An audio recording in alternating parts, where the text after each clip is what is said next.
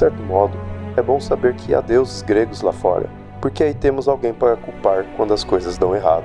Por exemplo, quando você está se afastando a pé de um ônibus que acaba de ser atacado por bruxas monstruosas e explodido por um relâmpago e ainda por cima está chovendo, a maioria das pessoas acha que na verdade isso é apenas muita falta de sorte.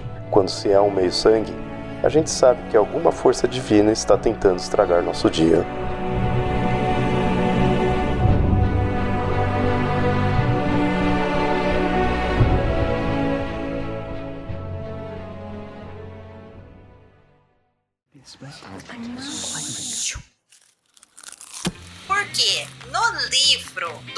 Esse filme é baseado, Gente, o que nos faz gostar de adaptações? contar um pouquinho mais sobre quem a gente é, mas com perguntas inocentes, porém nem tanto. É muito importante que a gente fale sobre coisas que a gente realmente gosta. Você está ouvindo o Perdidos na Estante.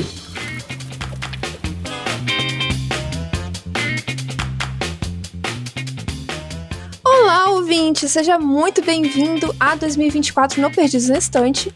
Eu sou Amanda E eu sou a Lud. e nós estamos aqui diretamente do acampamento Semideus, do acampamento Meio Sangue, porque estamos aqui, apesar de eu não ter lido na minha adolescência, foi a própria adolescência da Lud. Então, estamos aqui para relembrar um pouquinho desse espírito meio sangue e comentar tudo que tá acontecendo até o momento na série Percy Jackson e os Olimpianos da Disney.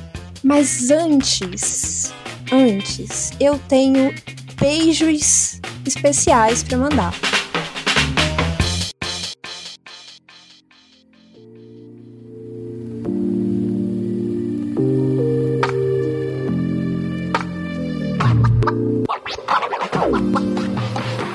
Algum beijo, Lud? Eu tenho, eu quero mandar um beijo pra Raíssa, que finalmente aceitou a nossa, o nosso pedido de ler a série Percy Jackson e ela está lendo neste momento. Se eu não me engano, ela já leu pra caramba, ela tá no terceiro livro. Tá vivendo o que eu vivi e o que a Amanda viveu agora, porque ela também cometeu essa gafe de ler Percy Jackson apenas em 2023. Ela começou no ano passado. Então, assim, um beijo, Raíssa. Muito obrigada por ter lido a série e por estar curtindo aqui com a gente. É, inclusive, eu também quero reforçar o beijo na Raíssa e dizer, Lud, que ela é super fã de Hades, tá? Beijo, Raíssa.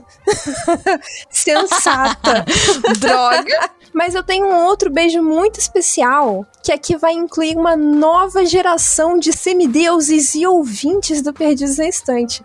Porque o meu beijo hoje vai pro Leandro Gomes, que nos mandou uma mensagem super bonitinha, dizendo que ele recentemente foi vovô. Então, parabéns, Leandro, pelo Danielzinho que nasceu em novembro. Um beijo pra você, vovô. Um beijo pra Débora, que é a titia. E um beijo pro Danielzinho, que aguardo para ele começar a ler e ouvir e curtir tudo isso que a gente curte também. Acho que ele vai estar num excelente caminho, Leandro. Fofos. Fofos demais, né? Todos fofos. Vamos começar então, porque eu quero muito falar sobre Percy Jackson.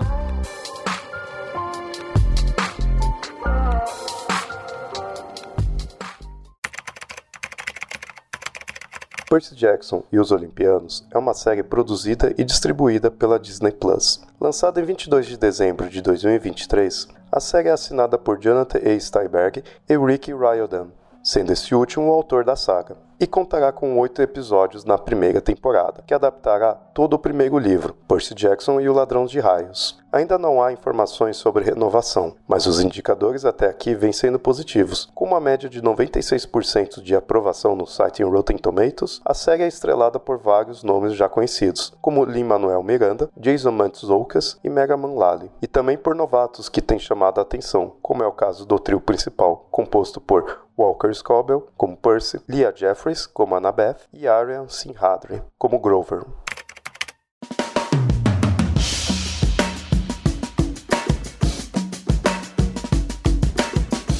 A série Percy Jackson e os Olimpianos prometeu tudo, mas será que ela tá entregando? No momento em que esse episódio está sendo gravado, eu e a Ludmilla já assistimos aos quatro primeiros episódios e vamos fazer um tour aqui analisando a situação da série até agora. Então, ouvinte, esse será um episódio recheadinho de spoilers. A gente não tem como falar sobre tudo isso sem dar vários spoilers até o episódio 4. A gente não vai dar spoiler além do quarto episódio, assim, do que pode acontecer depois, segundo o livro. Mas a gente não tem como não comentar o que já aconteceu até agora. Não diga que a gente não avisou. Então, a gente recomenda fortemente que vocês leiam o livro, os livros de preferência, e que acompanhem a série para ouvir esse episódio. No final da temporada, a gente volta para comentar todos os episódios, mas aqui a gente tá até a metade. Então, tome cuidado com os monstros, e venha nessa missão aqui com a gente para analisar isso tudo. Eu quero dizer que, assim, eu recomendo super você ler os livros, você assistir a série. A série tá muito fiel aos livros, tá muito gostosa de assistir, mas eu vou avisar, tá? Porque quem avisa amigo é, são mais de 20 livros do universo Percy Jackson. Amiga, você errou a conta um pouquinho. São mais de 30. então, Mediante este fato, você que quer começar a ler já tá avisado que vai ter muita coisa para ler. Então, assim. É um esquema de pirâmide. e, e, assim, a gente não tem notícia de renovação por enquanto, mas tá tudo muito bem encaminhado pelo que já saíram, assim, de, de notícias. E as notas estão boas, né? Estão excelentes. Eu, o que eu já li da produção ali da Disney Plus é que eles têm um projeto muito ambicioso para adaptar todo o universo Percy Jackson. Estilo Marvel, sabe? Filmes por 20 anos. Tem muito conteúdo para ser explorado. E até aqui, a minha maior queixa, eu já vou começar falando da queixa porque eu acho que depois tudo vai, vai ser bom, pelo menos da minha parte. Mas a minha maior queixa, e eu espero que eles encarem isso de uma nova forma na próxima temporada, é que os episódios são muito curtos. É aquela sensação que eu tenho quando eu assisto um filme e eu tenho certeza que ele é um livro. Porque eu tenho a mesma sensação quando a gente vai ver um filme que as coisas estão aceleradas, que as ações acontecem muito rápido. E não é só isso, eu sinto que tem lacunas ali que poderiam ser melhor preenchidas. Pra gente ter mais contexto mesmo, sabe? Porque num livro, você ficar lendo um monte de descrição é chato. Mas no audiovisual, se você tem ali, tipo, cinco minutos de cena adicional, deles fazendo absolutamente nada relevante, mas que seja legal de assistir, já te dá muito mais contexto. E isso é legal de ver. Sim, adiciona. Eu sinto falta disso. O último episódio que eu assisti, por exemplo, eu tava vendo com o Bruno, e aí eu olhei pra cara dele, ele olhou pra minha cara e a gente, tipo, terminou? Ué? Eu também senti isso. Porém, eu entendo que essa é a primeira temporada e é muito comum em séries mais ambiciosas, por exemplo, Game of Thrones. Cara, a primeira temporada de Game of Thrones é bem esquecível. Tirando ali os episódios finais em que tudo acontece e você fica, ah, meu Deus! E, e as pessoas estavam começando a entender que Game of Thrones ia ser meio caótico, né? Mas todo aquele início do Game of Thrones foi muito arrastado. A série tinha uma produção mais pobrinha, os efeitos não eram grandes coisas. Então eu entendo que para a primeira temporada tem algumas coisas que eles podem consertar numa próxima, e sem problemas, sabe? Vida que segue, acontece. Eles estão num momento de experimentos. Já que a gente tá reclamando antes de. Não é uma reclamação assim, achei horrível. É só um detalhe. Eu senti as cenas meio lentas na hora da ação. Parecia quando você joga um jogo de RPG que é jogado por turnos. Primeiro você escolhe lutar ou fugir. E aí todo o resto da cena fica parada esperando você escolher. E aí, se você escolheu lutar, o vilão escolhe atacar com fogo ou atacar com espada. O primeiro episódio foi muito bom eu achei excelente. E pros outros episódios, eu achei que foi muito devagar. Pouca ação, que assim, tinha potencial para ter ação. As cenas onde eles lutam com os vilões da, dos episódios estão muito boas. O, o, a ambientação e tudo, a história dos vilões e o bate-papo entre eles tá muito bom, mas eu achei lento. No início, não teve bate-papo com o Minotauro. Até porque eu acho que o Minotauro não conversa, né, amiga? Pois é, exatamente. e aí foi só tiro, porrada e bomba. E aí agora, nos últimos episódios, E aí, você vai estar do meu lado ou você vai entregar os seus amigos? E aí, cinco minutos de pausa pra ação. Eu não gostei muito. É, eu sinto que talvez isso seja um pouquinho culpa da própria produtora, né? Porque a Disney tem uma característica de fazer coisas um pouco mais amigáveis para todos os públicos. Eu concordo com você e eu espero que eles peguem esses pontos que são facilmente aprimoráveis e repensem neles para a próxima temporada. Porque assim, isso não chega a ser um, um demérito para a série. Eu vejo assim muito potencial para crescer. Então eu espero que eles peguem esses pontos que precisam de um alinhamento ainda. Eu acho que precisa polir um pouco, sabe? E melhorem isso para a próxima temporada. De qualquer forma, eu vi algumas críticas, eu quero comentar isso inclusive, porque eu vi algumas críticas um pouco duras em relação ao elenco jovem. E eu acho, como eu já disse, duras. Eu acho um pouco injustas, porque nenhuma série que começa com crianças dá para se esperar uma atuação digna de Hollywood. A mesma coisa aconteceu lá com Stranger Things, por exemplo, em que o elenco na primeira temporada, gente, eles não atuavam bem. Vamos ser muito honestos, eles não atuavam bem. Quem atuava melhor era a Eleven, porque ela não falava nada. e eu acho assim totalmente aceitável que ah, eles não têm química. Tá bom, eles vão construir isso, é normal. Ah, mas eles não atuam bem. Nossa, mas você esperava que eles fossem assim, né, adultos? Eu acho que a atuação tá muito ok. Não tenho grandes críticas. Tem momentos que eu fico meio. Ai, que vergonha alheia. Mas eu acho que todos os três, tanto o, o Percy, a Annabeth e o Grover, encaixaram super bem no personagem.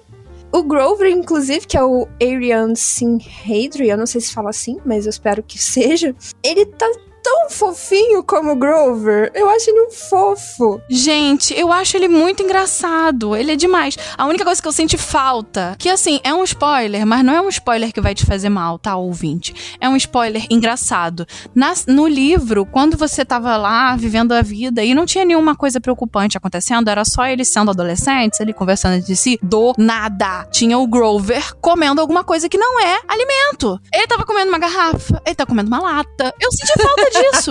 Gente, eu não quero saber como é que eles vão fazer pro personagem comer uma lata. Mas eu queria ter visto isso. Ia ser hilário. a gente já comentou antes no episódio de preparatório, né, que a Leah Jeffries, que foi escolhida como a Annabeth, tinha sofrido algumas críticas muito pesadas por ela não corresponder às características físicas. Simplesmente por ela ser negra. Cara, para mim ela tá entregando tudo. Deles três ali, ela é a melhor atriz. Ela é a melhor atriz. A carinha que ela faz de deboche e de eu sou superior.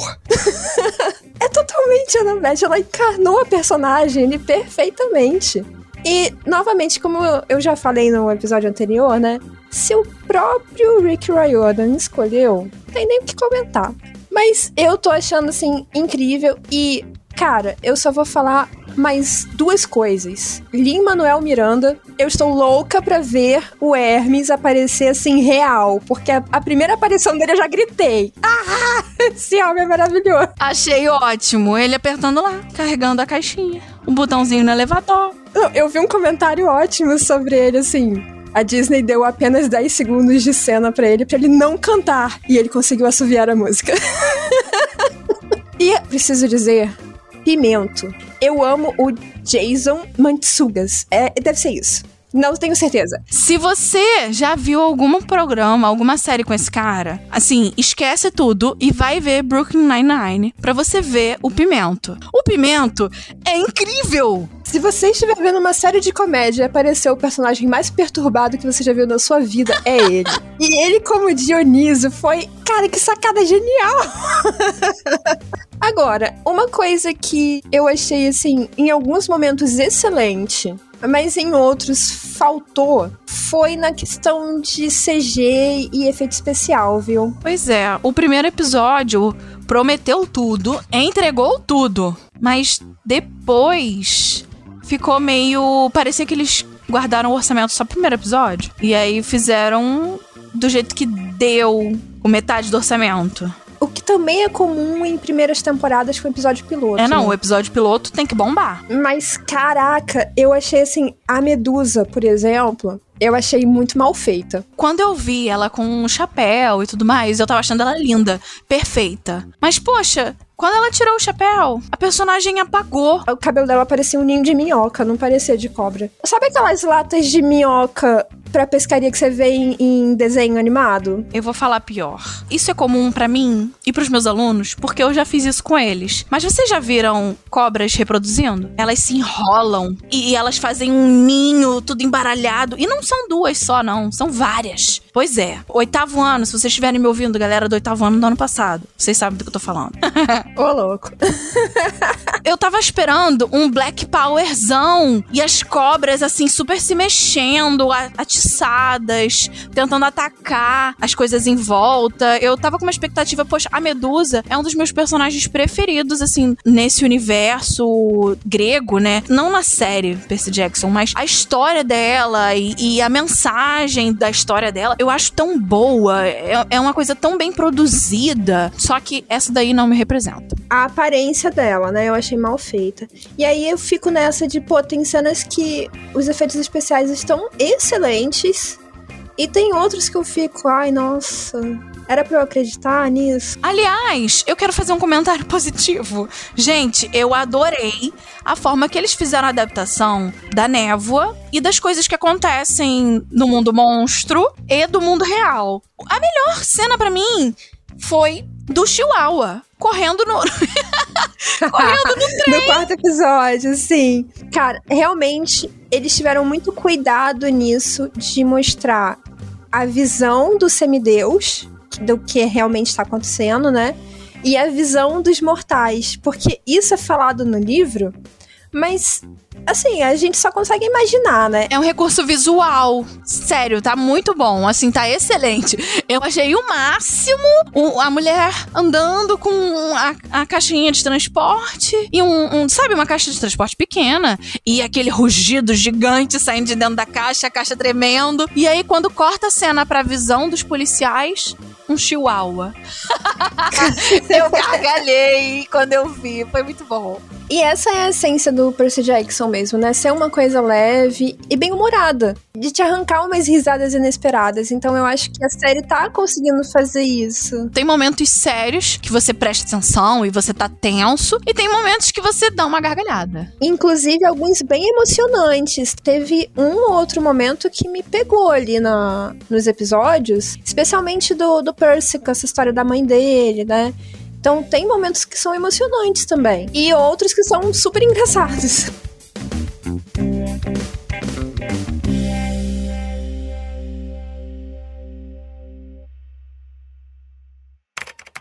Nem todo mundo que parece um herói é um herói.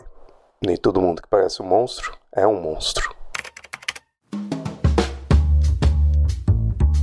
Lud, você não sei se vai lembrar. Bom, pro ouvinte se situar, a gente fez aqui um- uma noite Percy Jackson aqui em casa, né? E a gente assistiu Com junto. direito a pipoca e melancia. é, os primeiros dois episódios. É, é isso que dá você convidar uma ex-vegetariana pra sua casa, né? Ela traz uma melancia. Gente, tá, tá muito calor. O primeiro episódio, cara, eu tava muito hypada pra assistir. E como você já adiantou, Lud, eu acho que ele entregou tudo. Eu fiquei maravilhada com o primeiro episódio. Eu acho que todo mundo tava querendo ver algumas cenas específicas. Tipo, quando o Percy mata a, a professora de matemática, né? É, e ele finalmente tem a experiência ali com a, a, a espada, que é uma caneta. Cara, eu gostei muito de como eles transportaram isso pra tela, porque eu acho que o episódio, o primeiro episódio ficou extremamente fiel. Sim, tá muito fiel, cara. Eu gostei muito da relação entre os personagens, entre o Percy e a mãe dele. No livro eu achava. Assim, não parece que ele tem uma conexão real. Eu senti falta disso, mas na série você consegue ver isso acontecendo. Principalmente, ela fala muito da história da Medusa, né? Depois a gente, no episódio 3, a gente vai falar um pouco mais sobre isso em específico. Mas ela não condena a Medusa igual o público geral condena. É, ela fala isso da Medusa porque eles estão ali no flashback que ele tem, na frente de uma estátua do Perseus, que é um herói grego. de onde vem o nome do Percy Jackson. E Perseus foi quem matou a Medusa. Tem essa famosa estátua que vocês podem dar um Google aí se vocês não conhecerem. Ele segurando a cabeça decapitada. A mãe dele está de frente para essa estátua no museu junto com ele e ela conta como veio a, a história assim do nome dele, porque ela escolheu esse nome para ele. E ela fala que nem todo herói é realmente um herói e nem todo monstro é realmente um monstro. E eu acho que isso já é uma mensagem da série para dar o tom dessa narrativa para os próximos episódios e para as próximas temporadas também. De que eles querem contar um outro lado das, das histórias, né? Porque a história depende muito de quem conta, né? E a Disney tem muito isso, de contar a história do vilão e do porquê que ele é um vilão e por, porquê que ele tá bravo, porquê que ele tá fazendo isso que ele tá fazendo. Assim, não de uma forma punitiva, mas sim de contar o outro lado. A Disney sempre faz isso e eu acho que não iria faltar em Percy Jackson. E assim, é uma coisa realmente interessante de se pensar, por que que aquele monstro da mitologia é um monstro? E você pega, por exemplo, Hera, e aí é, é um contexto apenas mitológico, tá, gente? É spoiler mitológico. Não é spoiler da, da série. É, você pega, por exemplo, Hera, uma deusa grega da família e, e, tal. Hera tentou matar Hércules algumas vezes e criou obstáculos para ele. E assim, por que, que ela é uma deusa e não uma monstra? Já que ela tentou matar o próprio enteado. São coisas a se pensar que eu acho que o Rick Riordan coloca muito bem nos livros, só que eu acho que ele passa a colocar isso um pouco tarde nos livros. O primeiro livro, por exemplo, não tem muita crítica reflexiva nesse sentido. Isso eu acho que ele vai amadurecendo enquanto autor. Não vamos criticar ele também, era o primeiro livrinho dele. Não, isso não é uma crítica, não eu acho que ele foi se encontrando, encontrando o tom certo para fazer isso. E eu acho que na série, como ele já tem essa visão diferente ao longo dos anos escrevendo, na série ele já quis incluir esse tipo de narrativa e de reflexão. E eu acho super válido. E aí, esse primeiro episódio acaba com aquela cena impactante da luta contra o Minotauro, que é uma, uma cena icônica do primeiro livro e do primeiro filme que a gente prefere esquecer que existiu, mas ela é. Do que, que você tá falando? É, desculpa. mas é uma cena de ação que todo mundo tava esperando. E a gente já tem ali um vislumbre da árvore da Thalia, do pinheiro, e a, a colina do acampamento meio sangue e essa luta com o Minotauro que foi simplesmente incrível, porque ele só apanhou, mas ele conseguiu matar o Minotauro mesmo assim.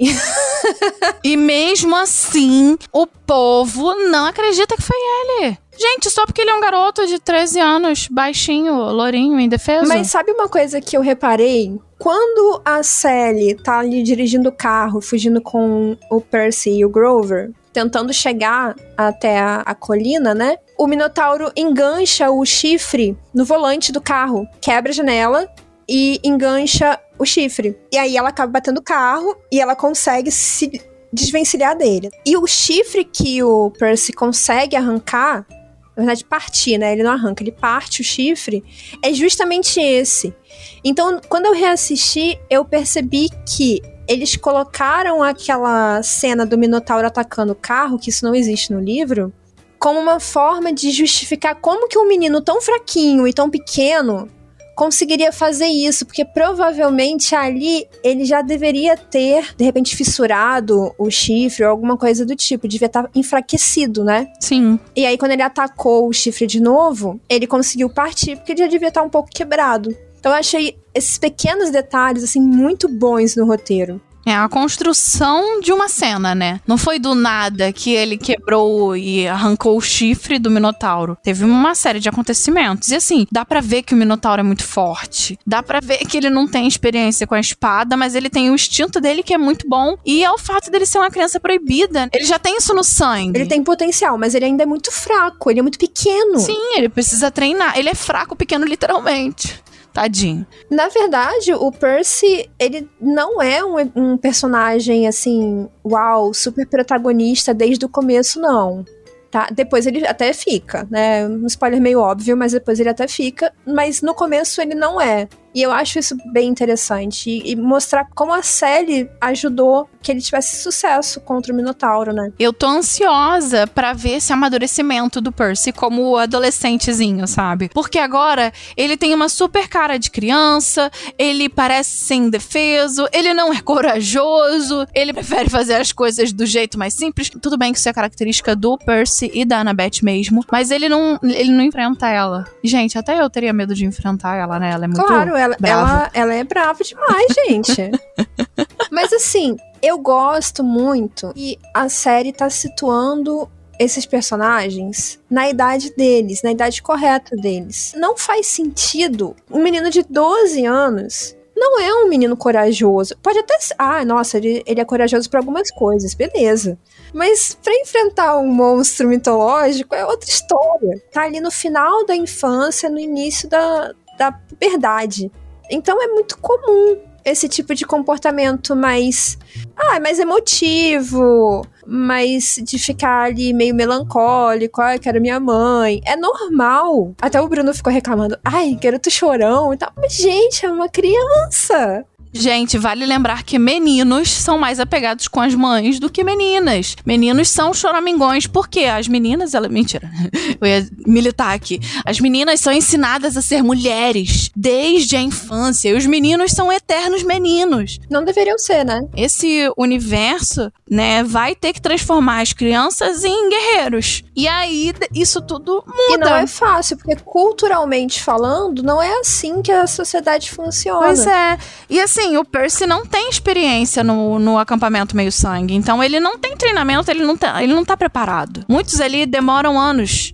Ele cai de paraquedas ali e, sei lá, em coisa de dois dias ele tem que sair numa missão. Uma coisa muito complicada para o Percy. Mas aí no segundo episódio, a gente ainda vê um Percy muito bobão. Eu amo os títulos dos episódios, que eram os títulos dos capítulos originais, tá? E já tem spoiler, né? Tem spoiler sem contexto, mas tem. Minha transformação em Senhor Supremo do Banheiro. é muito bom! O que eu acho incrível é que o Rick Riordan não tem medo de te dar spoiler. É, é tipo o episódio do Dragon Ball Z de antigamente, sabe? Vegeta morre. e você assiste amarradão, tipo, nossa, o que será que vai acontecer? Meu Deus, o Vegeta morreu. Muito bom. A lógica desses episódios, desses capítulos no livro, né, é exatamente essa. Dane-se o spoiler. Você já vai sabendo o que, que vai acontecer. Só que são spoilers um pouco descontextualizados. E essa questão do banheiro é importante porque é uma cena que tá no livro também, né? Tem uma das melhores personagens, né? A Clarice. Me julguem. Chata. Amo a Clarice. Aliás, a, a atriz tá excelente como tá Clarice. mesmo. Eu tô com ranço da cara dela. Não, ela é ótima, para com isso. Ai, cara, Clarice é maravilhosa. Um dia vocês vão me dar razão. Mas essa cena é importante porque é o, o primeiro momento em que ele realmente tem uma demonstração de poderes. Sim.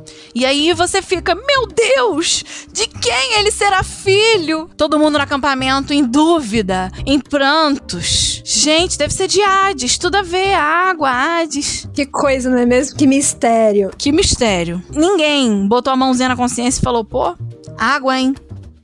Quem será? Hum.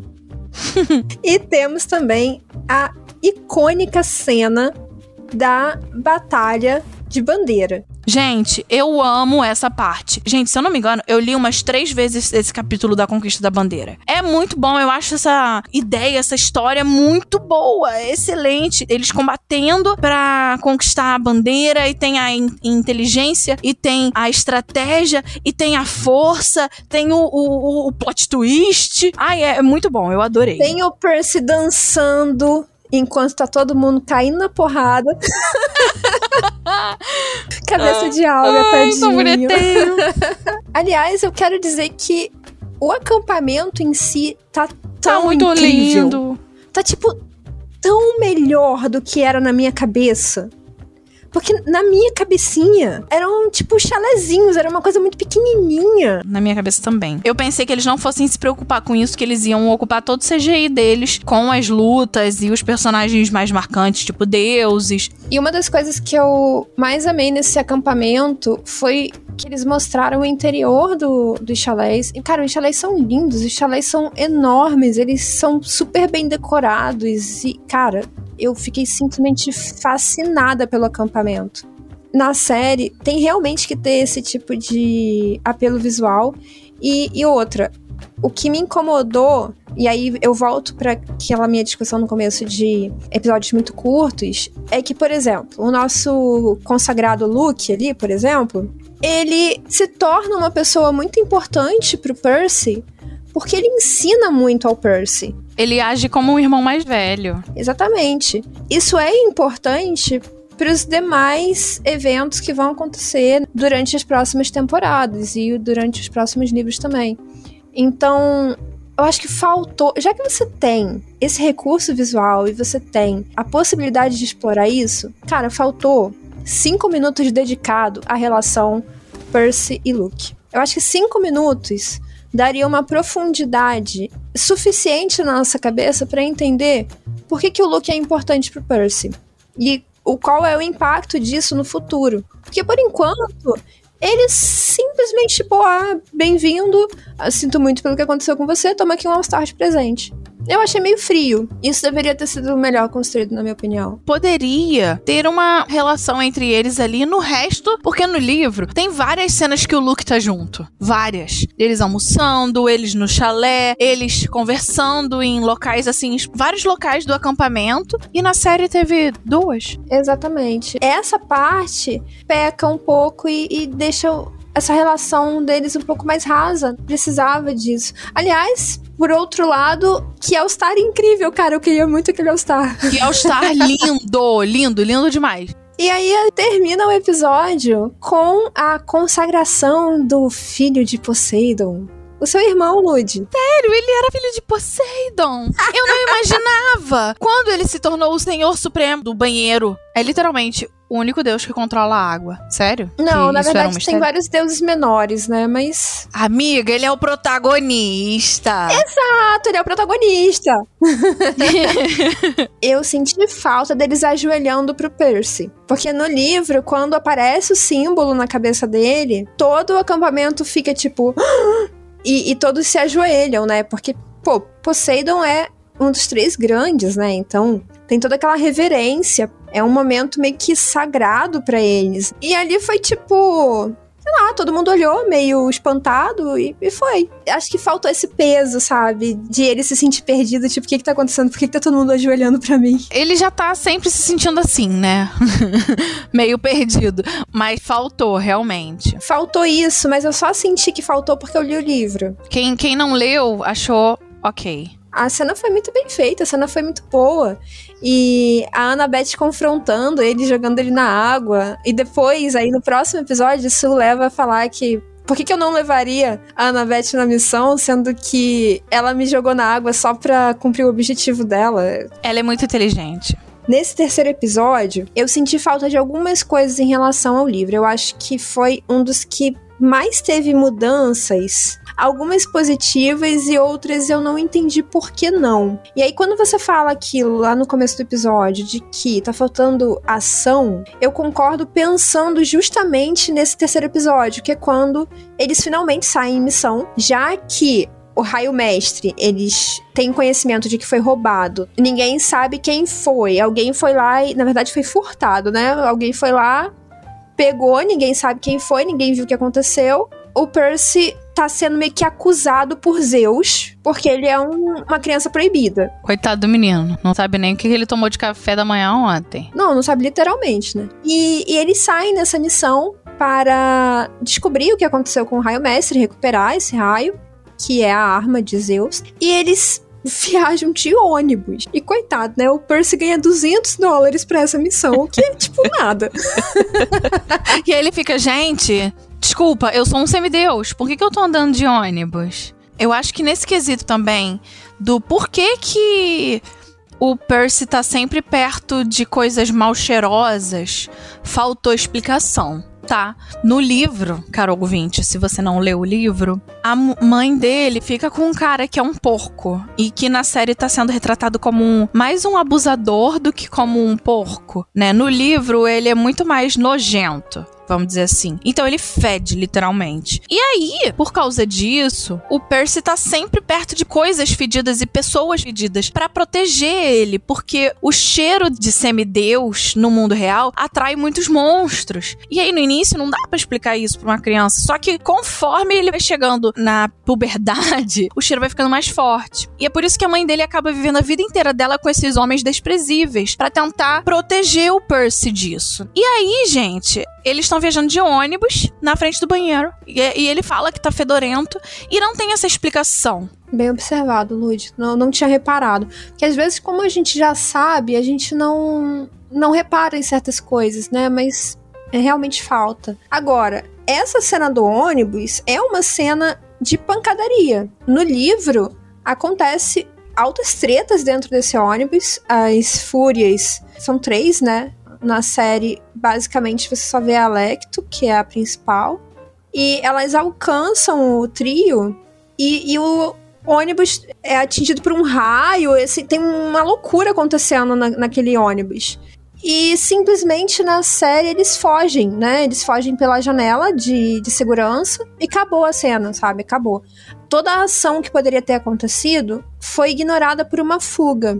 Eles até fogem do ônibus, é verdade, mas só depois de muita treta acontecer ali dentro. Essa cena do ônibus em específico, achei, assim, mais paia. Porque é literalmente o monstro tentando alcançar as crianças, crianças se olhando e conversando sobre o que fazer, e pessoas saindo do ônibus, atrapalhando o monstro a chegar perto, sabe? Eu achei essa parte das pessoas atrapalhando, eu achei legal pela névoa. Que também teve o efeito da névoa, né? As pessoas Sim, só estavam vendo uma mas mulher ela não tá passar. estressada. Ela não tá estressada, tipo, ei, dá licença, dá licença. Ela tá só é andando. porque eu acho que... Bom, vamos lá. Entrando, assim, num leve spoiler, é que as fúrias, elas não são exatamente monstros predadores de mortais. Elas não estão ali para fazer mal àqueles mortais. Elas têm ordens muito específicas. E isso só vai ser mostrado melhor mais pra frente. Não quero entrar muito em detalhes, mas a gente fala sobre isso no próximo episódio. Por que, que a Alecto é um pouco mais comportada nesse sentido? Por que ela não, não chegou ali e arrasou o ônibus? Ela não pode fazer isso. E ela segue um senhor que não deseja isso. Ela não tem esse mesmo objetivo de outros monstros, por exemplo, o Minotauro. O Minotauro não se importaria de matar mortais. Por outro lado, o que eu achei muito interessante que a Alecto introduziu na conversa que ela breve conversa que ela teve com a Annabeth foi já o conceito de fatal flaw, né, que é a, a fraqueza mais problemática ali para esses semideuses correspondente ao pai, né, celestial que eles têm, é, ou mãe. E a Alecto já alerta a Annabeth sobre a dela. E eu achei legal porque isso, na verdade, nos livros só aparece no segundo. Mas já é interessante eles colocarem esse conceito pra gente já ir entendendo os personagens.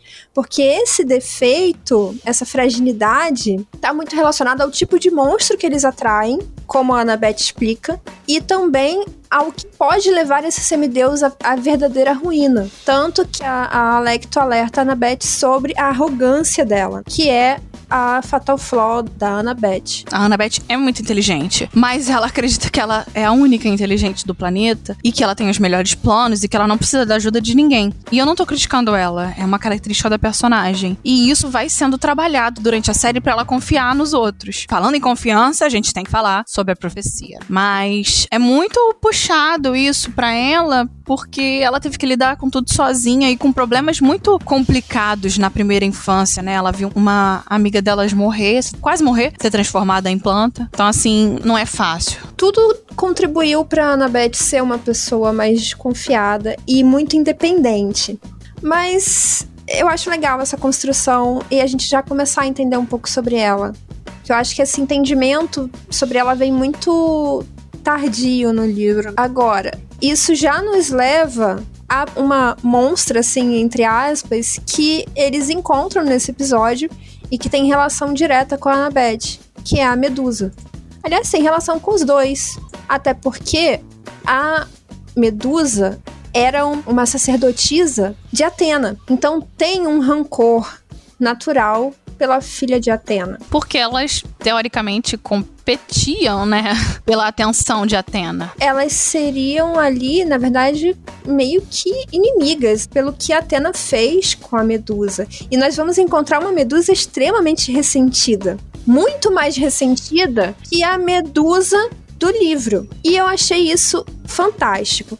Ao mesmo tempo que eu critiquei a caracterização física da Medusa, eu quero dizer que eu achei a história, o background da Medusa simplesmente incrível na série. O que eu detestei na história da Medusa do livro, graças aos deuses, foi corrigido na série. E eu vi uma, uma entrevista da esposa do Rick Riordan dizendo que eles haviam conversado e decidiram que, como o livro conta tudo na visão do Percy, que é uma criança e um menino, a série não seguiria os mesmos passos e teria uma visão multifacetada ali de personagens, fazendo de tudo para se afastar dessa visão patriarcal de histórias que são muito unilaterais na mitologia. Não vou levantar nenhuma bandeira, mas a série não se passa à vista do Percy. Você não vê só o que ele vê, não é aqueles filmes Ainda bem, de né? terror antigos que é a câmera na mão do Percy. Então, assim, tem que mostrar todas as histórias, todos os lados, sim. A gente tem que entender, a gente tem que ter o conhecimento da própria história, não só do que acontece com o Percy. Exatamente. E ainda bem, porque esse é o papel da série, né? Ter uma visão um pouquinho mais ampla. E com isso, essa história da Medusa, vamos deixar claro também que a série, assim como os livros, não tem nenhuma obrigação com a mitologia. Eles não pretendem ser relatos fidedignos dos relatos que temos né, da mitologia grega.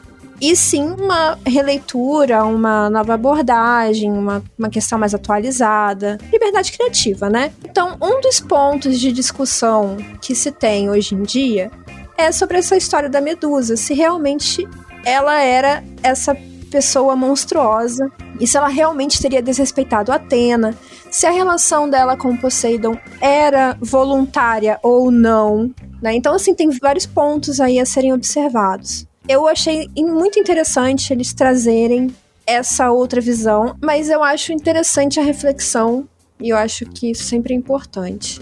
E eu gostei muito de toda a cena da Medusa até ela tirar a bodega do chapéu. E aí eu fiquei meio. Se a gente ignorar essa parte do chapéu, até que tá tudo muito bom. Enquanto ela tá com o chapéu, em momento algum ela olha diretamente pra tela. Ela tá sempre meio que de perfil nas cenas. E isso acabou meio que caindo e ficando um pouco sem sentido quando a cabeça dela é totalmente revelada e ela, sabe, mete o olhão na, na tela e. Pô, pra que que fez esse charme todo, então, sabe? Então, quando ela tirou o chapéu, pra mim, quebrou o que eles estavam construindo.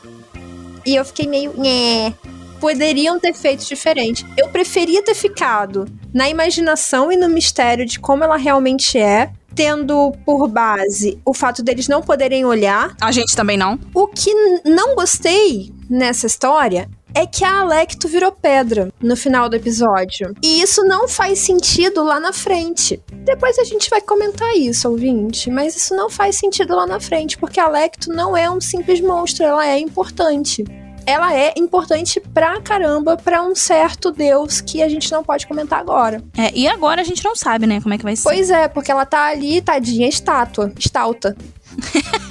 Gente, uma coisa que eu senti falta também é que, poxa, cara, eu queria muito ter assistido. Eu sei que a gente não vai assistir isso agora, simplesmente porque não tá na hora da gente ver os deuses do Olimpo todos lá reunidos no salão e tal. Mas eu senti uma falta, uma vontade, ficou com uma.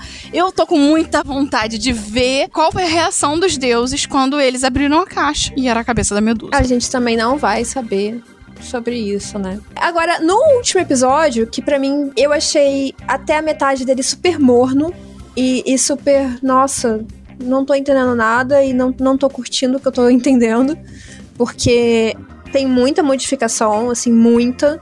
Mas o final dele me deixou literalmente não volta porque eu quero mais. Cara, as cenas finais do quarto episódio foram simplesmente incríveis. Hoje à noite eu vou estar, às 11 horas da noite, vou estar dando F5 na minha Disney até o episódio lançar. Porque eu tô muito ansiosa pro próximo episódio, quero muito saber o que, que acontece. Pois é, porque o quarto episódio, lá no finalzinho dele. Quando acabou, eu falei, ah, meu Deus, acabou. E agora? Ele nos presenteou com uma das cenas que eu acho que todo mundo tava, tipo. Uma das que mais estávamos esperando. Que é quando o Percy salta do arco do Mississippi direto pro rio. E eu, quando li, eu não tive essa noção. Mas se você, ouvinte, procurar no Google agora, você vai ver que tem uma distância considerável entre o arco do Mississippi e o rio Mississippi. Existe uma, uma distância grande. Como que ele caiu, tipo, por baixo do arco e foi parar no rio? Isso é uma coisa que no livro você não tem essa noção, mas a série contornou isso e deu uma explicação excelente de como que isso aconteceu, a física por trás disso, né? Porque ele foi resgatado por uma. Aquilo que é uma tromba d'água? Vamos dizer uma onda. Uma onda direcionada. Fenômeno aquático que resgatou o Percy. E ali a gente tem a primeira manifestação de Poseidon em relação ao próprio filho. Além da, do momento em que ele é reclamado como o filho. Mas a primeira, a primeira ação do Poseidon na vida do, do Percy. E esse é um momento não só dramático pro, pro Percy, porque ele quase morre, mas também emocionante, porque é essa manifestação do pai dele, né? Que ele está revoltadíssimo porque o pai dele não apareceu até hoje e ele tá certo, né? Tá certíssimo. Ai, gente, assim, eu fico chocada com a. Falando de todos os outros filhos de deuses que estão felizes e satisfeitos com o que eles têm. Tipo, a Annabeth, ela tá super apegada a um boné. Sabe-se lá Deus quando? Foi a última vez que ela falou com a própria mãe. Que a mãe respondeu um status no WhatsApp, mandou um joinha, deu um like numa foto, comentou linda! E um monte de emoji de coração. Aquelas coisas brega que adolescente odeia. Sabe? Ai, ranço. Só que assim, a real é que esses pais divinos que eles têm são, são muito tóxicos, né, como pais. A relação que eles têm não é nada saudável. Outro ponto, assim, muito positivo que a série esteja reforçando isso, porque não só é uma pauta importante atualmente, especialmente para os jovens que estão assistindo a isso agora. E para minha geração millennial, que os nossos pais, assim, de forma geral, também falharam muito com a gente nesse aspecto, que a gente se sinta abraçado por esse tipo de representatividade e, e de, de narrativa. Mas eu também acho importante porque isso vai dar mais contexto para as coisas que vão acontecer e para os questionamentos que vão ser feitos mais para frente. Porque já que a história quer mostrar outros lados da moeda, né? Porque não, são só dois lados dessa moeda aqui, não, são muitos. É um dado. É um D20. então, já que ela quer mostrar essas outras facetas da história, das histórias, é importante sim que ela mostre que as coisas não são ou preto ou branco. Muitos 50 tons de cinza no meio do caminho. Então, eu tô achando isso simplesmente genial no roteiro. Eu tô adorando. E eu tô muito ansiosa pro próximo episódio. A gente já vai falar de expectativa, né, Lud? Porque o próximo episódio deve ser esse primeiro contato ali no Rio, Mississippi, né? Porque ele afunda no Rio. Espero que seja. É, pelo preview que a gente tem acesso da Disney no final dos episódios, eu acredito que seja isso. Aliás, linda, linda a conexão que fizeram com o começo do episódio, dele aprendendo a nadar e morrendo de medo, e a mãe dele ali, Ai, né? Ai, gente! E o final, em que ele escuta a mesma coisa que ele falou pra mãe.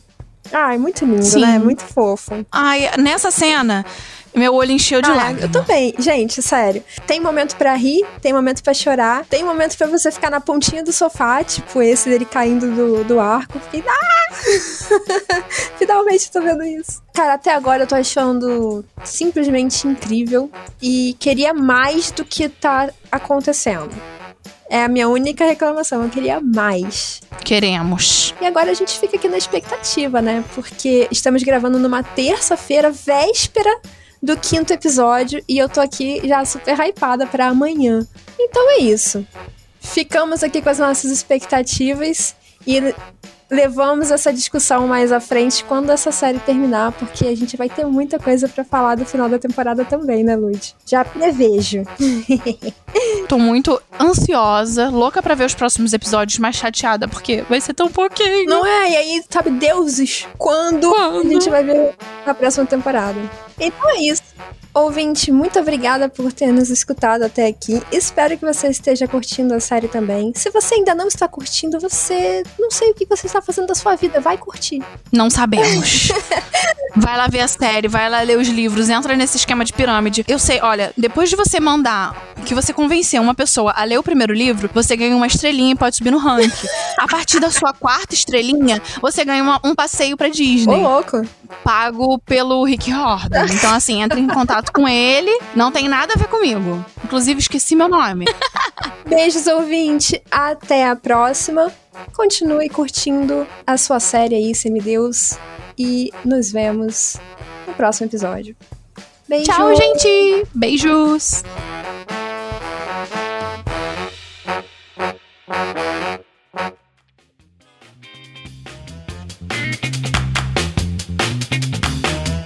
Você acaba de ouvir o podcast Perdidos na Estante. A apresentação foi de Amanda Barreiro e Ludi Ângelo. A pauta foi da Amanda Barreiro. A produção é da Domênica Mendes. O assistente e a edição é por conta do Leonardo Tremesquim. A narradora da vinheta foi a Jo Bonner. E a montagem da vinheta é da Isso Aí Design.